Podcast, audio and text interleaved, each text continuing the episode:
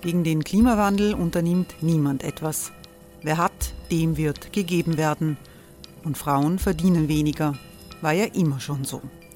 Man ärgert sich und macht weiter. Was aber, wenn nicht? Wir haben eine Idee. Die Falter Arena macht die Bühne frei für Menschen und Projekte, die das Land verändern. Mein Name ist Eva Konzett. Ich leite das Politikressort im Falter. Und am Sonntag, den 26. Mai, veranstalten wir im Wiener Stadtsaal die nächste Falter Arena. Mit dabei unter anderem der ehemalige Politiker und Neosänger Matthias Strolz, Theresa Imre von Markter, Sonja Jöchtel von Love Politics oder Kari Ochsner von Ochsner Wärmepumpen. Machen statt jammern. Wir schauen uns an, wie das funktionieren kann. Kommen auch Sie vorbei. Alle Informationen und Tickets finden Sie unter falter.at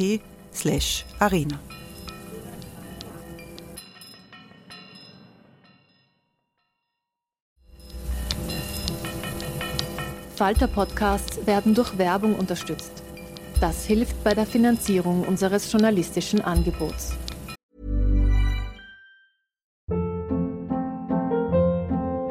Hold up. What was that? Boring. No flavor. That was as bad as those leftovers you ate all week. Kiki Palmer here, and it's time to say hello to something fresh and guilt-free. Hello Fresh. Jazz up dinner with pecan-crusted chicken or garlic butter shrimp scampi. Now that's music to my mouth. Hello Fresh. Let's get this dinner party started. Discover all the delicious possibilities at hellofresh.com.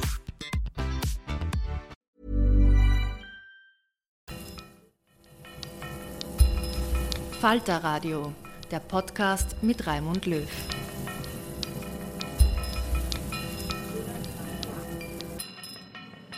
Herzlich willkommen, liebe Zuhörerinnen und Zuhörer, bei der 36. Folge von Schäuber fragt nach. Mein Name ist Wolfgang Sobotka. Ich bin Präsident des österreichischen Nationalrats. Zuvor war ich unter anderem Finanzlandesrat in Niederösterreich, wo ich im Zuge eines Skandals um Wohnbaugelder den Verlust von 2,3 Milliarden Euro zu verantworten hatte.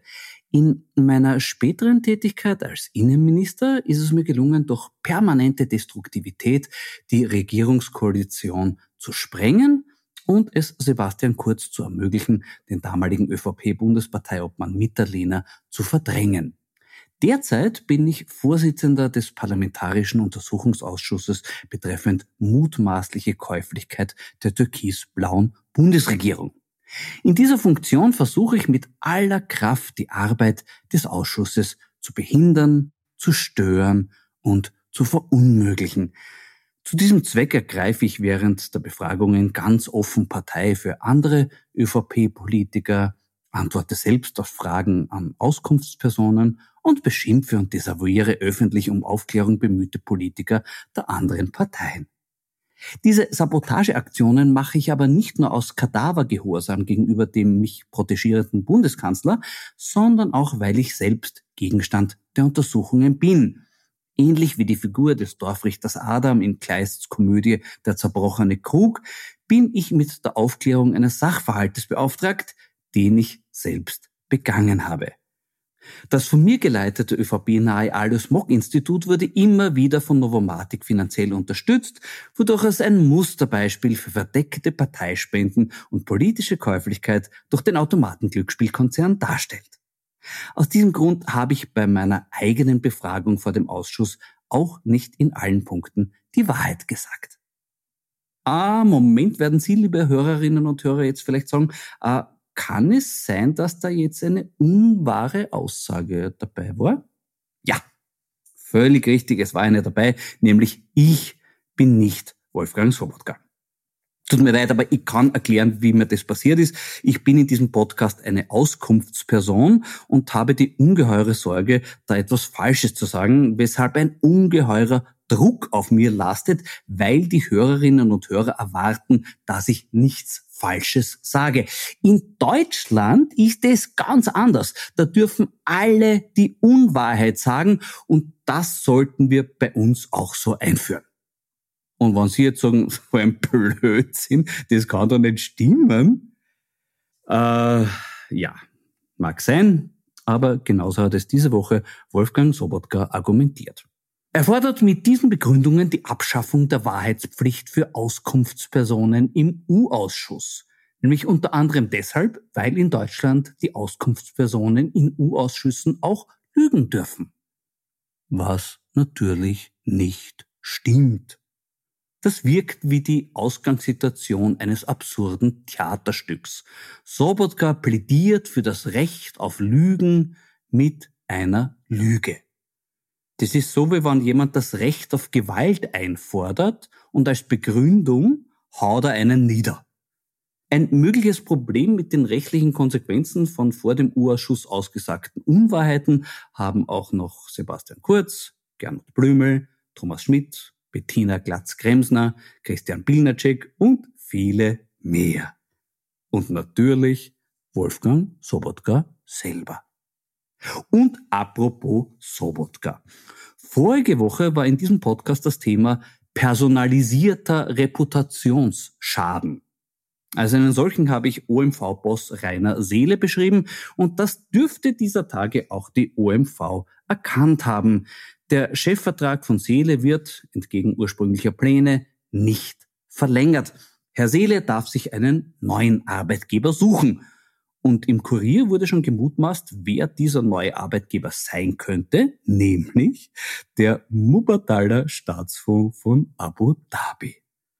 Also ausgerechnet jene Aktiengesellschaft, der die OMV beim Kauf der Plastikfirma Borealis auf Geheiß von Herrn Seele eine Milliarde Euro geschenkt haben dürfte.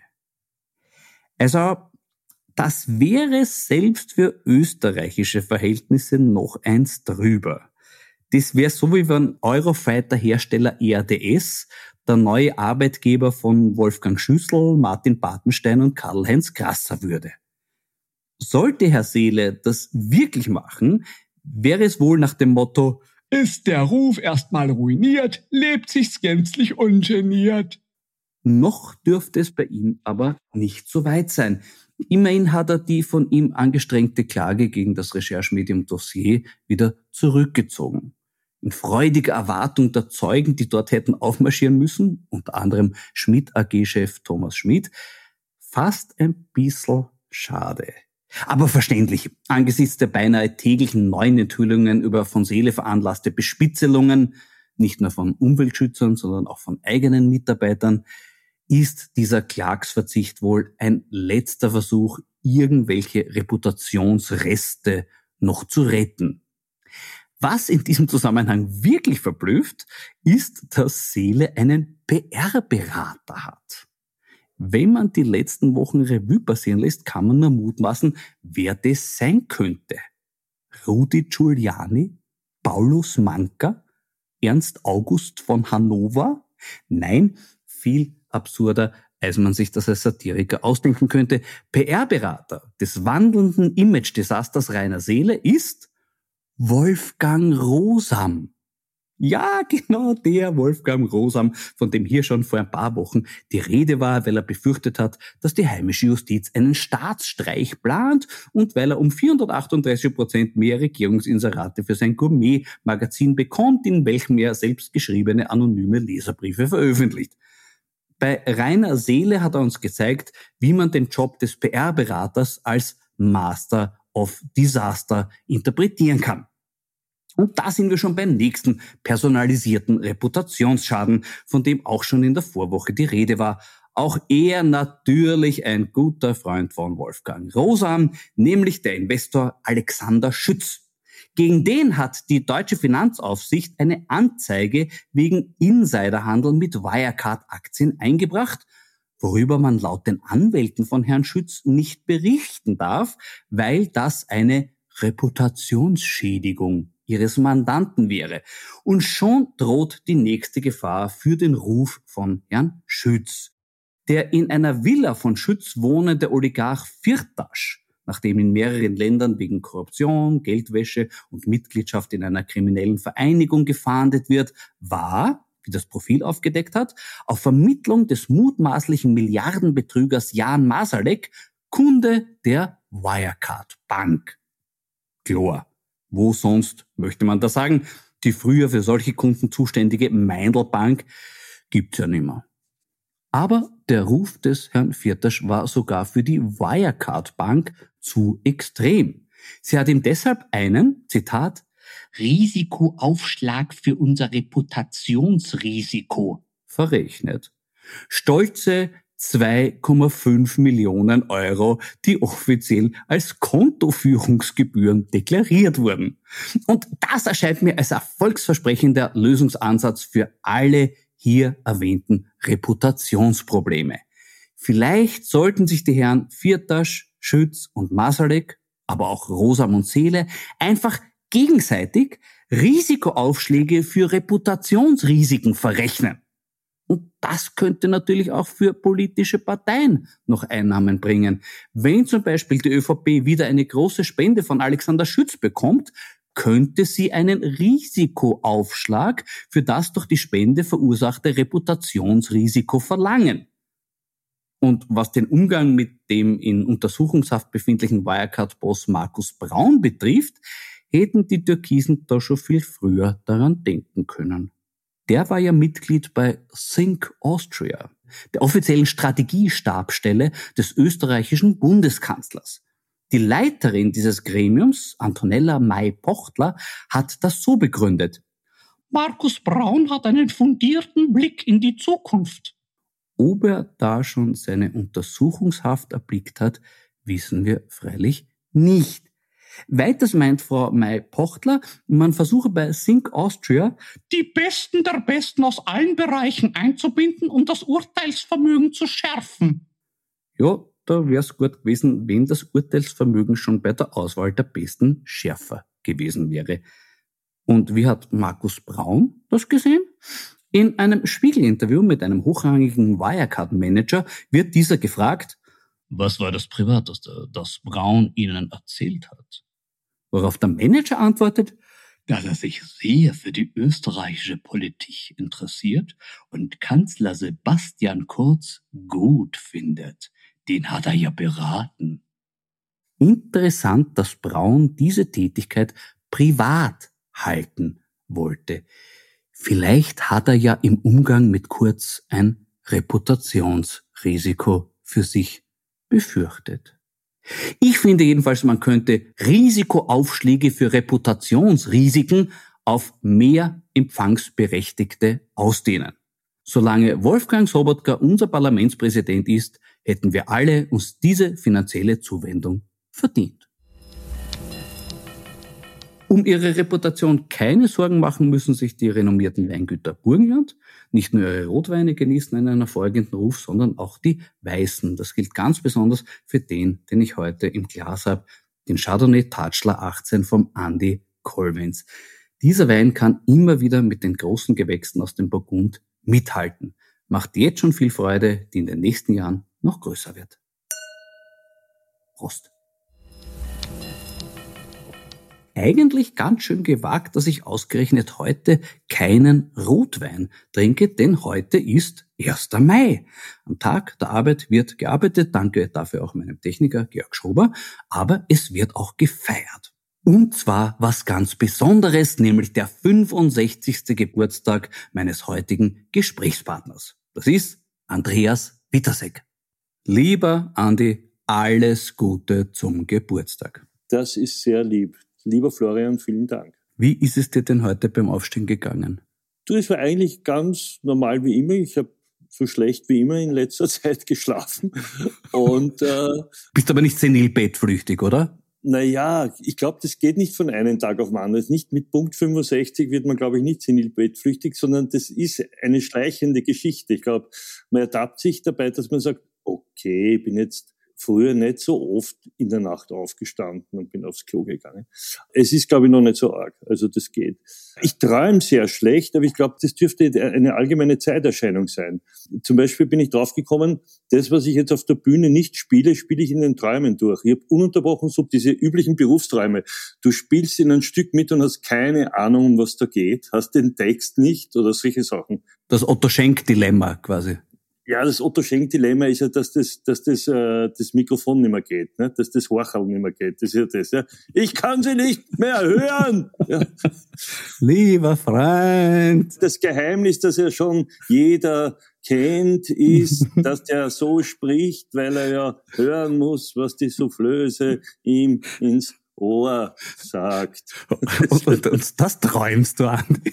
Nein, das träume ich nicht. Das hast du gesagt. Entschuldige. Das hast du gesagt. Ich träume einfach davon, das ist üblich, aber das kennt jeder, dass man eine Bühne betritt und man denkt sich, was ist das für ein Stück? Und nee, ich werde schon da komische irgendwie drauf beim Spüren. Nur du, du weißt gar nicht, um was es geht. Ich habe sowas aber übrigens schon erlebt. Also das ist auch Realität geworden, schon bei mir. Ich war ja Komparse am Burgtheater und bin dann für einen anderen Komparsen eingesprungen, der krank wurde. Und das war Cyrano von Bergerac, hat das Stück geheißen, kennt ja jeder. Und da hat der Reinke noch gespielt. Und ich bin dann wirklich mitten in die Szene aufgetreten, habe keine Ahnung gehabt, um was es geht. Und ich glaube, es war relativ peinlich, weil die Leute haben sich gedacht, was tut dieser komische schwarze Ritter da, der völlig unmotiviert durch die Gegend geht, bis dann ein Freund von mir, der dort auch Komparse war, mich irgendwie abgeholt hat und gemeint hat, ich soll jetzt gefälligst mit der Gruppe dort mitgehen und wieder verschwinden. Also das, das hat es also auch in Realität schon gegeben, solche Sachen. Als schwarzer Ritter hättest du eigentlich sagen müssen, okay, sagen wir unentschieden. Ja, genau, genau. Ich spuck dich an, würde ich sagen. Komm zurück, ich spuck dich an. Sehr würdig gewesen. Ja, jedenfalls, unser, mein, mein, das Frühstück hat aber dann schon alles gerettet heute, weil äh, ich habe, also beziehungsweise muss ich sagen, meine Frau hat das, das gehört zur Grundausstattung im Kühlschrank dazu. Diese kleine Flasche, die ja teurer ist als die große in der Relation Wölf Clicquot, eine Halbflasche Wölf Clicquot. Ja das muss man einfach haben, das ist die Grundausstattung. Den einfachen oder schon die Grand Dame? Nein, nein, einfachen. Diesen einfachen halben, den kleinen. Bescheiden, ne. Ist ja 1. Mai auch, ne. Ist ja auch der 1. Mai, da muss man ja nicht. Äh, das überlasst man Gusenbauer, der die Grand Dame hat der schon alle weggekauft wahrscheinlich. Als Gusenbauer muss ich dann erzählen, eine schöne Geschichte. Ich war da auf dem Kanzlerfest in dem Jahr, wo er nicht mehr war, ja. Und er war dort und hat als Protest nur so ein Poloshirt angehabt, ja so ein dunkelblaues. Und ich bin dort gestanden und wir haben dann Wildliner getrunken, da bei dem Wildliner Stand, Domäne Wachau, und geht einer vorbei und sagt, ja, Gusi, du schaust ja aus wie einer von den roten Khmer. Und er sagt, ja, aber bitte, das ist Seide, ja. Alfred Gusenbauer ist das menschliche Antlitz der Sozialdemokratie, oder? Ja, ja. Du, und also du träumst schlechter in der Corona-Zeit. Hat es damit zu tun auch oder hat es mit der beruflichen Abstinenz zu tun, dass man, dass man schlechter träumt? Ich weiß es nicht. Vielleicht macht man sich, also nach einem Jahr jammern wird es ja dann auch langweilig. Mhm. Aber ich habe schon das Gefühl, dass das in, im Unterbewusstsein schon weiterarbeitet. Dass man dann sagt, mh, hm, wie lange dauert es noch, wie wird es, was, was hat es zu bedeuten? Also gerade mit 65, ich habe eh um jeden runden Geburtstag irgendwie ganz gut rübergeschummelt und rumgeschummelt. Also weil jeder gesagt hat, mit 50 wird 10, das ist ein großes Problem. Und, so. und das habe ich alles irgendwie geschafft zu vermeiden. Aber bei 65, weil das doch noch eine zusätzliche, so eine berufliche Zäsur ist, wo doch von außen kommt eigentlich die Ansage, hör auf zum Arbeiten. Ja? Mhm. Und äh, es gibt ja auch gewisse Firmen oder was ich, ORF zum Beispiel, glaube ich, die, die sagen, da musst du dann in Pension gehen, auch wenn du noch so fit bist und über zwei Meter drüber hupfen könntest, du musst in Pension gehen. Das ist dann schon noch, noch einmal von außen so ein, ein Signal, gib Ruhe. Ne? Und da, da, das gibt einem vielleicht auch zu denken, dass man sagt, gut, das war's jetzt. Jetzt bin ich durchs Ziel gegangen, gehatscht, auf allen Vieren gekrochen. Und wie geht's weiter? Drehe ich noch eine Ehrenrunde oder lass es gut sein und gehe gleich in die Kantine? Also das sind so die, die, die, die Überlegungen. Aber ist es für dich vorstellbar zu sagen, okay, jetzt bin ich 65, jetzt gehe ich quasi in Pension? Naja, ursprünglich habe ich vorgehabt, mir zu schenken zum 65er äh, ein Sabbatical vielleicht nicht ein ganzes Jahr, aber zumindest mindestens ein halbes Jahr, wo ich also keinen Auftritt habe und ein bisschen herumfahre und so weiter. Das hat er zu früher gestinkt, Andi. Ja, nur das mit dem Herumfahren war nicht dabei. Es war nur das Nichtstun dabei. Also das, das mhm. Backerl war nicht vollständig, das ich da bekommen habe. Und so toll war das dann auch wieder nicht, dass ich jetzt sagen würde, so nach dem Motto, was machen Sie, wenn die Pandemie vorbei ist? Na, dann bleibe ich mir ordentlich daheim und schau fern. Das wird's nicht sein, nicht? Also davon hatte ich jetzt genug.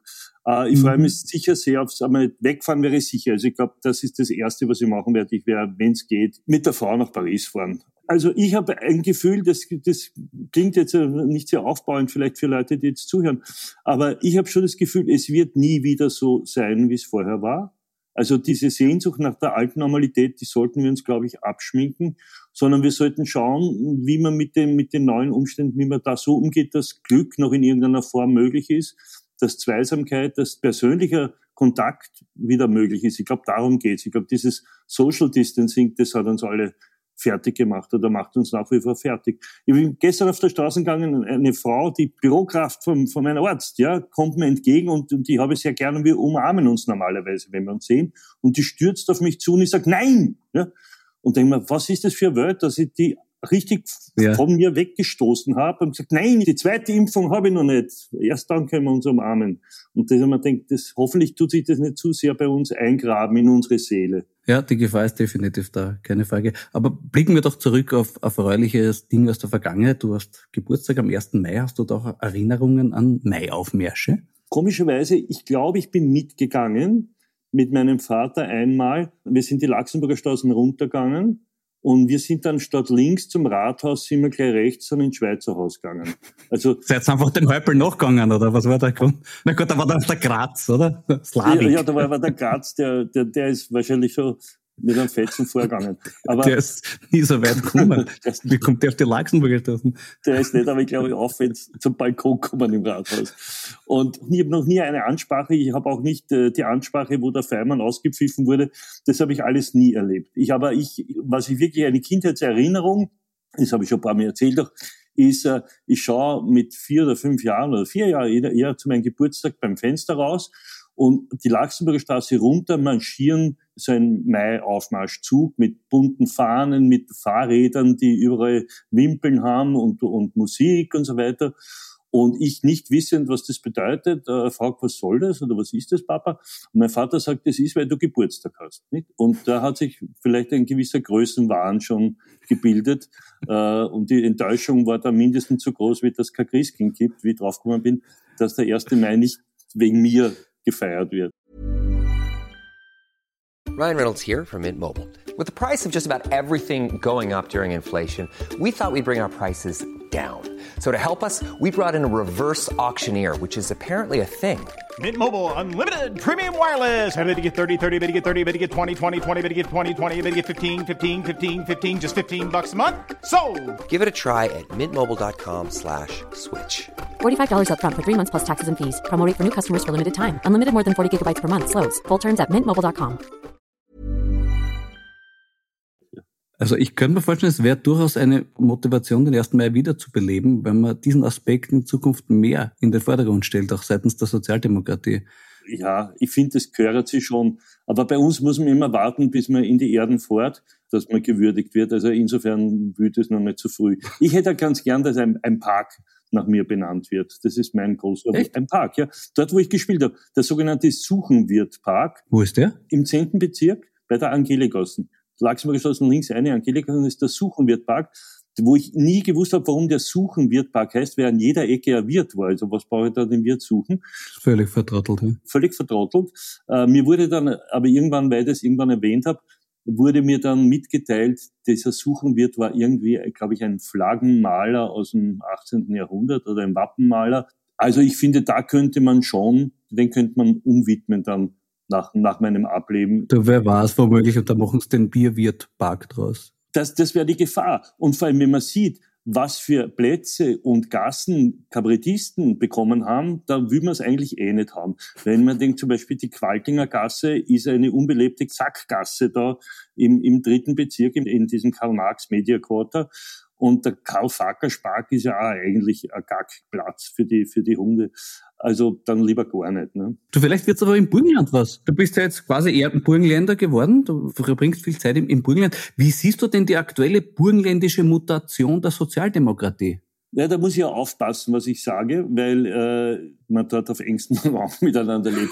Und ich. Ja, den, den haust nieder, Andi, der ist nicht so stark, der ist fest, der, aber der ist nicht beweglich. Der Tosco, ja, aber zum Beispiel mein, mein Bürgermeister, ja, ja, der ist jung und der ist relativ kräftig. Okay. Und äh, die Wirtshaustüren im Burgenland gehen immer nach außen auf, damit man rausfliegt. Wie bei den Saloons, ne? Ja, genau. Äh, es ist ja auch Pamela ja auch kein, jetzt sage ich, äh, dass man sagt, das ist genau das, äh, was ich mir vorgestellt habe. Wird aber immer besser, habe ich das Gefühl. Also das ist Learning by Doing. Nur fragt man sich, also bei uns ist ja auch so nicht so, dass wenn du ein Kabarettprogramm rausbringst und das ist ganz schlecht, sagen die Leute ja auch nicht, naja, äh, das, den muss man halt noch ein bisschen üben lassen. Wir schauen ihm halt zu eine Zeit lang, ich schaue mir es noch zehnmal an, vielleicht wird's dann besser. Äh, das mhm. geht halt nicht. Ja. Na, aber konkret, glaubst du, ist der Tosco der heimliche Messias, der die Probleme der SPÖ lösen kann?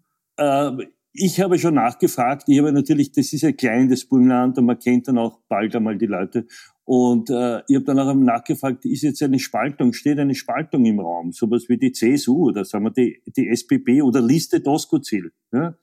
Ich meine, die Farbe hätte ich schon, Weinrot, ja, Blaufränkisch rot, wäre doch ja, schön, statt Türkis. Blaufränkisch war eigentlich das Team Straunach, war Blaufränkisch. Ah, das war das Team Straunach. Ja. Nein, aber ich glaube, das, das steht nicht im Raum. Ich, ich, also ich finde zum Beispiel, wenn wir jetzt wirklich ganz ernsthaft was sagen, ich finde diese 1700 äh, Grundgehalt äh, netto, finde ich absolut in Ordnung. Warum man nicht ja. gleich ein, ein, ein, bedingungsloses Grundeinkommen macht, versteht dann auch wieder nicht. Das ist so am halben Weg dann stehen geblieben. Und ich glaube, um das wird man nicht herumkommen. Man wird nach dieser Krise oder mit dieser Krise, in der wir jetzt sind, wird man um das nicht herumkommen. Und das sollen Sie sich gefälligst einmal überlegen, dass man ein äh, bedingungsloses Grundeinkommen für alle hat, weil das Geld wird eh ausgegeben. Die Leute brauchen das Geld, das wird eh in die Wirtschaft wieder reinfließen, um, um jetzt was Ernstes an meinem Geburtstag auch zu sagen. Wie du siehst, schlängle ich mich um die Antwort. Sehr vorsichtig. ja. Ich, ich denke mal, jetzt kommt der heute zu dir, das ist der Ehrengast oder was? Oder kriegt er vielleicht irgendein äh, äh, Wandernadel? Nein, ich kenne ihn nicht. Ich kenne ihn, kenn ihn nicht einmal persönlich. Ich kenne ihn nicht einmal persönlich. Aber ich fand, was er jetzt zum Beispiel in der Kultur macht, der, der war ja ehemaliger Kultursprecher auch oder, oder Kulturbeauftragter im Burgenland, soviel ich weiß. Also war jedenfalls für die, ich weiß nicht, wie das genau heißt, war, war also mindestens so kompetent wie der Blümel als Kulturminister und ähm, hat äh, zumindest zusammengefasst die ganzen verschiedenen Initiativen, die es da gibt. Also sehr bekannt sind ja die Kulturzentren in Burgenland, die ja noch, glaube ich, unter dem Sinowatz, der ja der unterschätzteste österreichische Politiker jemals ja. war. Ja, also der Spruch, es ist alles sehr kompliziert, gehört ja mit äh, Geh mir aus der Sonne und, und äh, gehört ja zu den wichtigsten Aussprüchen der Menschheitsgeschichte. Ne? Weil es stimmt ja, es ist ja wirklich alles sehr kompliziert. Auch der Ausspruch, wie er die Jelly-Mühle eröffnet hat, hat der Sinowatz gesagt, ich weiß nicht, was ich da eröffne, aber ich eröffne es. Das musst du mal trauen. Ja? Das ist doch großartig. Sehr ehrlich, ja. ja. Und da sind natürlich gewisse Sachen noch da, das Erbe vom Sinowatz, also Autobahnen, die mitten in der Pampas auf einmal aufhören und so. Also so interessante Sachen, so Kunstobjekte, die sind ja noch aus der Zeit über. Und unter anderem sagen wir die Kulturzentren, die ja wirklich toll sind. Also Mattersburg, Oberschützen, Jennersdorf gibt's glaube ich nicht mehr, das ist jetzt... Äh, Beim Raffel war das, gell? Im Wirtshaus. Beim Raffel. Du bist ja natürlich auch ein alter Gastrokenner, da ist alles geschwommen immer in der Buttersauce. Das war Wahnsinn. Wahnsinn ja. Legende. Hast du mal gegessen beim Raffel? Das herrlich. Ja, freilich, ne. Cool. Ja, ja. Du, der Irrsinn ist, in den 70er Jahren war der Raffel eines der ersten Lokale, das im Michelin-Führer genannt wurde. International nämlich der Raffel im, im Jenersdorf im Südburgenland. Ja, aber vielleicht war das auch besser oder war, hat man einfach so gegessen und gefunden, das ist super. Es galt ja auch einmal der Machfelderhof als, als, als allererste Adresse. Nein, das war glaube ich in die 30er Jahre als letzte. Nein, ich weiß noch, meine Mutter, meine Mutter hat sich einmal zu ihrem Geburtstag, Gott hat, hab sie selig, hat sich zu ihrem Geburtstag gewünscht, dass wir in den Machfelderhof gehen. Und ich als aus nah, denke mir, na gut. Äh, rufe also dort an, bestelle, sage, meine Mutter hat Geburtstag und so weiter. Und es kommt halt dieses, dieses übliche Menü mit der vorher Handlesen und dann irgendwelche mhm. Shrimps in, in Styropor-Panier. Und dann kommt eine Torte und es wird abgespielt über Tonband Happy Birthday. Und meine Mutter war sowas von gerührt und so glücklich, bis zu dem Moment, wo zehn Minuten später am Nebentisch wieder das Tonband abgespielt wurde, Happy Birthday, und eine halbe Stunde später drei Tische weiter. Also es war so wie eine Geburtstagsfabrik, war praktisch am Laufband. Das hat sich dann ein bisschen wieder gedämpft, aber sie hat nie zugegeben, dass es eine leichte Enttäuschung war. Ja, das ist wie in der Showbranche ein bisschen. Also da, da ja. muss man leben. Du, aber ich muss kurz nochmal zur, zur burgenländischen Politik. Ich sehe, das ist ein sehr heikles Thema, aber ich, ja. ich, ich, ich, muss noch kurz dranbleiben. Gehen wir es vielleicht ein bisschen allgemeiner. Äh, Politik spielt ja in deinen Programmen immer wieder eine Rolle. Was muss in der Politik passieren, damit du sagst, dazu will ich auf der Bühne was sagen? Ganz einfach. Also die Politik spielt in meinen Programmen prozentuell oder anteilsmäßig immer so viel Rolle, wie sie meinen Leben, in meinem Alltag gerade spielt. Also es gibt Phasen, wo die Politik ein bisschen fad ist oder wo nicht so viel passiert, dann wird mein Programm ein bisschen privater. Oder es gibt zum Beispiel Phasen, wie es war Schwarz-Blau 1, kann ich mich erinnern, 99, 2000, die Geschichte, wo ich auf einmal das Gefühl habe, es ist wahnsinnig wichtig, dass man was sagt. Wo auf einmal die Heide FPÖ ganz stark geworden ist und alle gesagt haben, nein, jetzt regt ihr nicht auf, das ist Alarmismus, das sind rein kärntnerische Umstände und das hat, das ist regional. Und ich habe gesagt, nein, das muss man eigentlich sehen vom europäischen Hintergrund mit äh, äh, Flarenblock und was da alle Lega Nord und so weiter. Das ist eine große Bewegung nach rechts. Und die Gefahr für Europa ist, dass die diesen Apparat Europa übernehmen, ja, auf demokratischem Weg legal übernehmen und das ganze Europa nach rechts abdriftet. Und das habe ich auf einmal vor mir gesehen, diese Gefahr, und habe mir ein bisschen aufbudelt. Über Gebühr haben die anderen gefunden und, und wurde dann auch abgestraft. Also Gott sei Dank hat es noch kein Internet gegeben, sonst hätte ich so einen Shitstorm gehabt, dass mir die Ohren weggeflogen wären. Aber es ist schlimm genug, wenn man an, wenn der Stabel einen Artikel gegen einen schreibt, und der Wolf Martin ein Gedicht über einen macht. Und das, ich meine, im Nachhinein ist es eine Adelung. Absolut, ja. Aber mittendrin ist es unangenehm, wenn dich die Leute auf der Straße fangen und, oder wenn du auf einmal, du wirst auch paranoid, du kriegst auf einmal gewisse Auftritte nimmer und auf einmal hast du das Gefühl, ist das jetzt deswegen? Und es wird ja nie direkt gesagt und ich habe nie Werbung gemacht. Aber da gab es dann eine Zeit, dann hätte ich es eigentlich braucht, weil finanziell haben wir gedacht, so, jetzt wird's Zeit und ich mache irgendwas, was irgendwie vertretbar ist, ideologisch. Also da war eine Mineralwassermarke gerade im Gespräch und das haben andere Kabarettisten auch gemacht und man dachte, ja, Mineralwasser geht sie aus. Also da, ja, solange es nicht vom Mateschitz ist, ne? Ja, also da gibt's auch, gibt's wahrscheinlich auch Mineralwasser vom Mateschitz. Ich weiß ja, Lunakwa, Mondwasser. Ah, das, bei Vollmond von einer Jungfrau, von einer Jungfrau, von einer Rechtsdrehenden wird es dann geerntet oder so. Ja, ja, genau. An der Wegscheidung vom Wegscheider. Ja, ja gut, dann hätte ich mir es auch vielleicht auch überlegt. Aber, und auf einmal haben die zurückgezogen. Das wäre gut bezahlt und ich hätte damals das Geld schon gebraucht. Und auf einmal haben sie gesagt, nein, und der polarisiert zu so sehr und so weiter und wir brauchen jemanden, der politisch nicht so. Also die haben das fast nur gesagt, andere Sachen wurde es nicht gesagt. Aber hast du dir damals gedacht, okay, das war ein Fehler, ich hätte das nicht machen sollen und ich würde es am liebsten wieder zurücknehmen? Manchmal schon. Also es gab Zeiten, wo ich gesagt habe, wenn es mir gut gegangen ist, haben wir gedacht, ich stehe dazu. Wenn es mir schlecht gegangen ist, haben wir gedacht, oh je, ich hätte, ich hätte ein viel bequemeres Leben gehabt und es hat eigentlich eh nichts geändert, weil es hat ja nichts geändert äh, das hätte ich eigentlich bleiben lassen können. Beim nächsten Mal überlegst du es ein bisschen genauer, ob du sowas machst oder nicht. Und das ist eigentlich schon ein Fehler, weil äh, es war ja richtig, es war ja richtige Aktion. Ja. Aber ist es nicht heute im Zeitalter der Social Media so unvermeidbar, dass du solche Reaktionen bekommst? Es gibt einige Künstler, die trauen sich nicht einmal eine Empfehlung fürs Impfen zu machen, weil sie Angst haben, das könnte ihre Fans verärgern. Ich kann das nachvollziehen. Weniger, dass es meine Fans verärgern, als dass es ja dann auch in den Familienkreis geht. Also es wird ja auch Familie bedroht und so weiter. Und wenn dann ein depperter äh, Geistesgestörter oder Geistesgestörte, da muss man ja auch gendern, äh, wenn die dann zum Beispiel deine Familie, deine Frau oder deine Kinder, wenn die attackiert werden, dann ist das schon eine ganz reale Gefahr, glaube ich, die man bewusst sehen muss. Also das ist schon, äh, du, du, mit allem, was du jetzt in dieser, in dieser äh, Social Media Öffentlichkeit, alles, was du von dir gibst, wird natürlich von sehr, sehr, sehr vielen Menschen wahrgenommen und geprüft und gleich beurteilt beinhart beurteilt, weil aus der Anonymität, aus der Heckenschützen-Position äh, natürlich ganz bös geschossen wird. Und das ist unangenehm. Mir reichen ehrlich gesagt schon äh, Postings im Standard, wenn was über mich geschrieben wird. Da sind immer welche dabei, die mir dann den Tag verderben.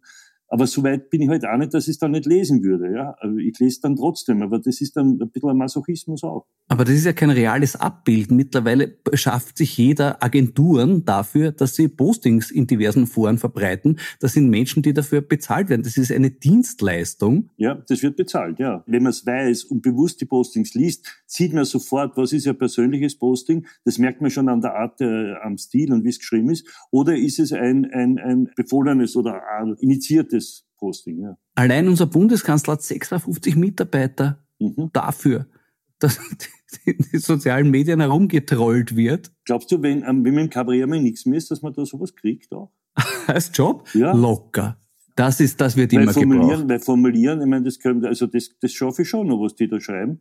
Zu wem geht man da eigentlich? Direkt zum Kurz? Russen. Zum, aha. Na, Putin. Also wenn schon, schon nicht zum Schmiedel, sondern wenn schon zum Schmied. Ah, okay, ja. Gleich in Russland melden, mit einem Anti-Nawalny-Posting zum Beispiel dich gleich mal qualifizieren. Das sagst, der ist selber schuld, der hat sich sicher das Gift selber in die Unterhosen. Das notiere ich mir gleich, weil von wegen, wie wird's weitergehen nach Corona, ist das ja vielleicht doch auch eine Möglichkeit. Ja. die Petersburger Trollfabrik könnte wirklich da so ein Hafen sein, ein sicherer. Ja, weil die brauchen ja Leute, die ein bisschen einen Schmäh haben, auch Das ist ja leider auch wahnsinnig humorlos, also was, was da geschrieben wird an Propaganda. Russia Today ist ja mhm. leider nicht lustig. Ne?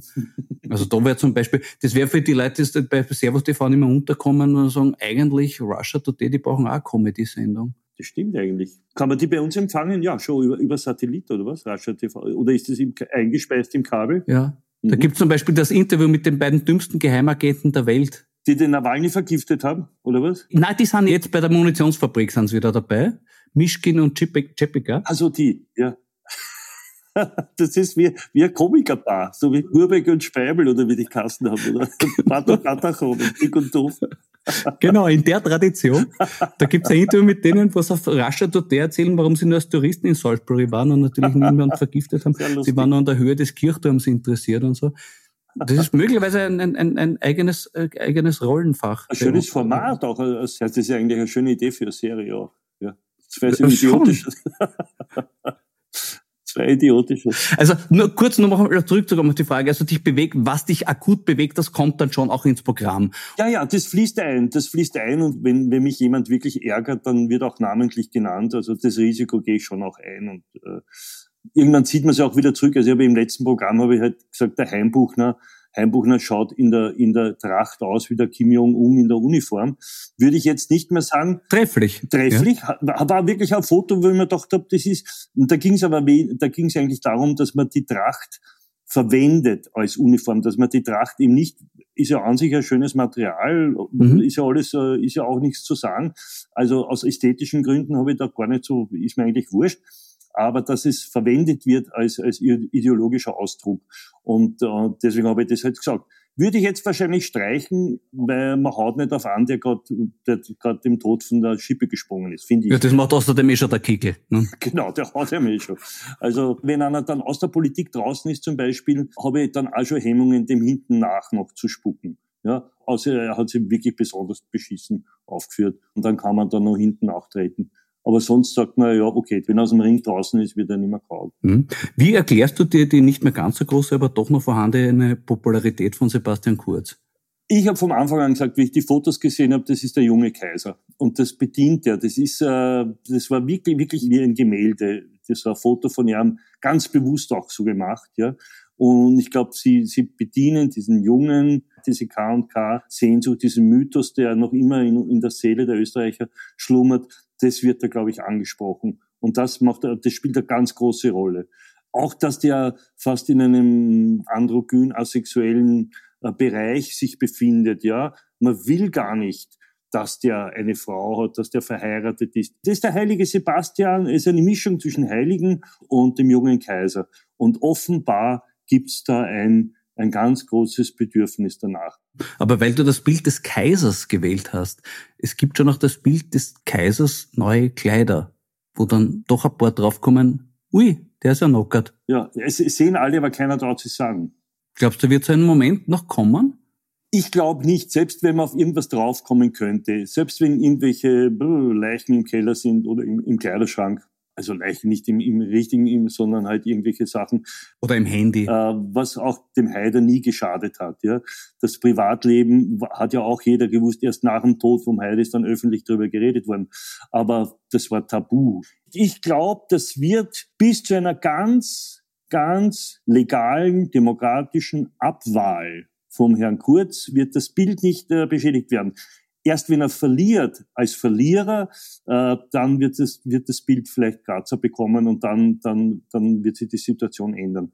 Aber vor, vorher wird nichts sein. Ich glaube, da kann, könnte noch einmal eine Koalition sprengen, da könnte nur einmal mit den Grünen, da könnte es sich abspalten mit oder, oder, oder die, die Regierung auflösen. Nicht einmal das wird ihm schaden. Ich fürchte fast, dass bei einer jetzigen Wahl äh, er wieder gewinnen würde und dann äh, mit, den, mit der SPÖ wieder eine große Koalition machen würde. Also wieder im Sinn von, das wollte er nie haben. Und er, selbst das würde uns erklären, äh, dass es geschichtlich und jetzt äh, momentan notwendig ist und dass die Randy Wagner ja eh ganz super ist und die Randy Wagner im Moment ja eh schon nichts mehr sagt gegen die ÖVP, kommt mir vor, weil sie ja schon ein bisschen den Brautschleier trägt. Ein bisschen, ja. Das ist mein Gefühl in letzter Zeit. Hat es dich überrascht, dass Politiker so miteinander kommunizieren, wie das in den Chats von Thomas Schmidt sich herausgestellt hat? Nein, auf so eine infantile Teenager-Art hätte ich es mir nicht gedacht. Also das wundert mich schon. Das ist dann, das beunruhigt einen ein bisschen, dass Leute, die so doch auf einem kindlichen Niveau agieren, dann doch unser Land regieren und leiten. Vielleicht, wenn man sieht als Ventil, die haben so viel Verantwortung, dass sie nebenbei machen, Bussi Bussi schicken und äh, sich solche und Bilder schicken. Vielleicht ist das ein, ein Ventil, aber eigentlich, ich bin ja noch alte Schule, ich habe ganz gern Politiker, die seriös sind. Finde ich, finde ich gescheite Arbeit, die aber auch noch Kreisky miterlebt, also das prägt dann doch auch. Ja, und jetzt bist du 65 Jahre, Andi. Ja, hör auf. Fühlst du dich so? Manchmal schon. Manchmal schon. Vor allem, also es gibt gewisse so Altlasten. Ich bin doch sehr viel herumkupft in meinem Leben. Ich habe Akrobatik gemacht, ich habe die Pantomime gemacht, ich habe sehr viel Sport, ich habe Fußball gespielt, ich habe Tennis gespielt. Das macht sich irgendwann bemerkbar auf den Beilagscheiben ein bisschen. Also die, die Stoßdämpfer sind schon ein bisschen ausgeleiert. Und das tut manchmal weh, wenn man geht. Aber ich habe das Privileg, einen alten Hund zu haben, der schneller gealtert ist als ich. Also der hat mich überholt. Und dem kann ich jetzt beim Altern zusehen und der altert in Würde. Also sein Mops, gut, er kann auch nichts sagen, er kann nicht jammern, er tut ein bisschen so manchmal, aber der altert in Würde und da kann man sich was, das ist ein echtes Vorbild, was Altern betrifft, der Hund. Apropos Vorbild, weißt du schon, womit du dich heute betrinken wirst? Wie geht's nach dem Wölfgelko weiter? Nach dem Wölfgelko äh, wir haben dann noch äh, einen Röderer Kristall und äh, äh, ja, wenn dann die Familie kommt, dann kommen Nachbarn von oben kommen. Also wir sind praktisch fast im selben Haushalt, also die kommen dann noch runter. Das sind äh, sehr liebe Leute, auch Kollegen, sind Schauspieler, die kommen dann noch runter und dann werden wir wahrscheinlich, werde ich irgendwas äh, aus, aus Frankreich, was Rotes aufmachen. Du, ich muss noch kurz mal eingehen, weil du sagst, es kommen Schauspielerkollegen vorbei. Du hast ja auch immer wieder Theater gespielt und musstest dir manchmal anhören, dass Kollegen gemeint haben, naja, das ist ein Kabarettist, der ist ein richtiger Schauspieler. Ist es dieser Tage nach diesem alles Dichtmachen, wie das nicht sogar erfreulich, wenn man nicht für einen Schauspieler gehalten wird? Ja, und das hast du ja schon wunderbar formuliert und man kann es nicht besser auf den Punkt bringen dass man sagt, äh, wenn jetzt jemand sagt, du bist ja kein Schauspieler, du bist Kabarettist, ist man zum ersten Mal nicht traurig, ob man ist nicht beleidigt. Und was das Schöne ist, ist an der Geschichte ist, auch das muss man lernen. Auch das kann nicht jeder. Ironie, Satire und nicht Zynismus. Also das zu glauben, äh, ich glaube auch nicht, dass ich mich hinstelle und den Hamlet spielen kann sofort. Ja? Also das ist, glaube ich, ganz gut, dass man auch zeigt, auch das, was wir machen, wir sind auch nicht auf der Nudelsuppe dahergeschwommen. Das ist sehr schön. Andi, meine abschließende Frage lautet jetzt natürlich, was wünschst du dir zum Geburtstag? Ich habe es immer so gehasst, wenn ich meine Mutter gefragt habe, was wünschst du dir zum Geburtstag? Und sie hat immer nur gesagt, Hauptsache euch geht's gut. Ich gesagt, das kann ich da jetzt nicht kaufen. Ja? Äh, ich will ja was kaufen, was, will, was willst du? Nein, dir soll es gut gehen. Ja? Das war so fies. Ich habe mich so geärgert. Und jetzt mache ich das nach. Ich sage auch, ich hoffe, es geht euch allen gut und bleibt bitte gesund. Das ist sehr bescheiden, Andi. Aber nachdem du ja nicht in Pension gehen willst, du hast ja doch schon noch gewisse Pläne und Projekte noch, oder wie schaut's da aus? Na, also wenn ich mir wirklich was wünschen dürfte, ist, möchte, dass ich ähnlich den Herrn Korl weiterspielen kann, weil ich habe nach der Premiere zwei normale Vorstellungen gehabt. Also eh nicht mehr normal, weil eh schon mit Maske und nur mit, mit dem schissenen Babyelefanten drinnen, also nur äh, mit der halben, mit einem halben Publikum drinnen. Äh, also das würde ich jetzt ganz gern nur ein paar Mal spielen. Wenn ich mir was wünschen dürfte, wäre es, dass im Herbst, dass man ins Theater gehen kann, dass man meinetwegen mit Testungen oder mit grünem Pass wenn es den gibt, da bin ich eh schon wieder nicht sicher, ob es den gibt. Jetzt gibt's drei Phasen von diesem grünen Pass, ja, äh, haben sie gesagt. Warum nicht vier? Das mit vier, das hat sich schon bei der Ampel toll bewährt. Ja? Also das, äh, es wird wieder Dunkelgrün, Spinatgrün, hellgrün. Ja, ja, genau so. So was wird sein. Und okay, man darf sich was wünschen, das kostet ja nichts, dann hätte ich ganz gern, dass man wieder ganz normal ins Theater gehen und ins Kabarett gehen kann, um dass die Leute meinetwegen getestet werden und dass man dann halt, äh, und dass man dann vielleicht sogar nachher noch irgendwo stehen kann und ein, ein Gläschen trinken kann. Ja, genau das täte ich mir zum Beispiel wünschen, lieber Andi, dass wir auf deinen Geburtstag noch zum Anstoßen kommen. Ja, das wäre schön, das holen wir nach. Ja. Mach wir das bitte, lieber Andi. Hab noch einen wunderschönen Geburtstag, genieße den Tag. Danke, lieber Florian. Alles Gute. Papa. Ciao, danke. Das war die 36. Folge von Schäuber fragt nach. Danke fürs Zuhören. Nächste Woche ist dann die letzte Folge der dritten Staffel und mein traditioneller Abschlussgast wird wieder Florian Klenk sein. Denn für diesen Podcast gilt das, woran Frau May Pochtler offensichtlich gescheitert ist, nämlich die Besten der Besten aus allen Bereichen einzubinden, um das Urteilsvermögen zu schärfen. In diesem Sinne, bleiben Sie aufmerksam. Ihr Florian Schäuber.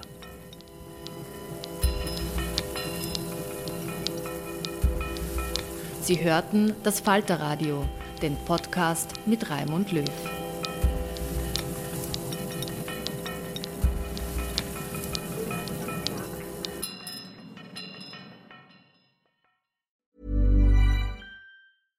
Ever catch yourself eating the same flavorless dinner three days in a row? Dreaming of something better? Well, HelloFresh is your guilt-free dream come true, baby. It's me, Kiki Palmer. Let's wake up those taste buds with hot, juicy pecan-crusted chicken or garlic butter shrimp scampi. Mm. Hello Fresh. Stop dreaming of all the delicious possibilities and dig in at HelloFresh.com. Let's get this dinner party started.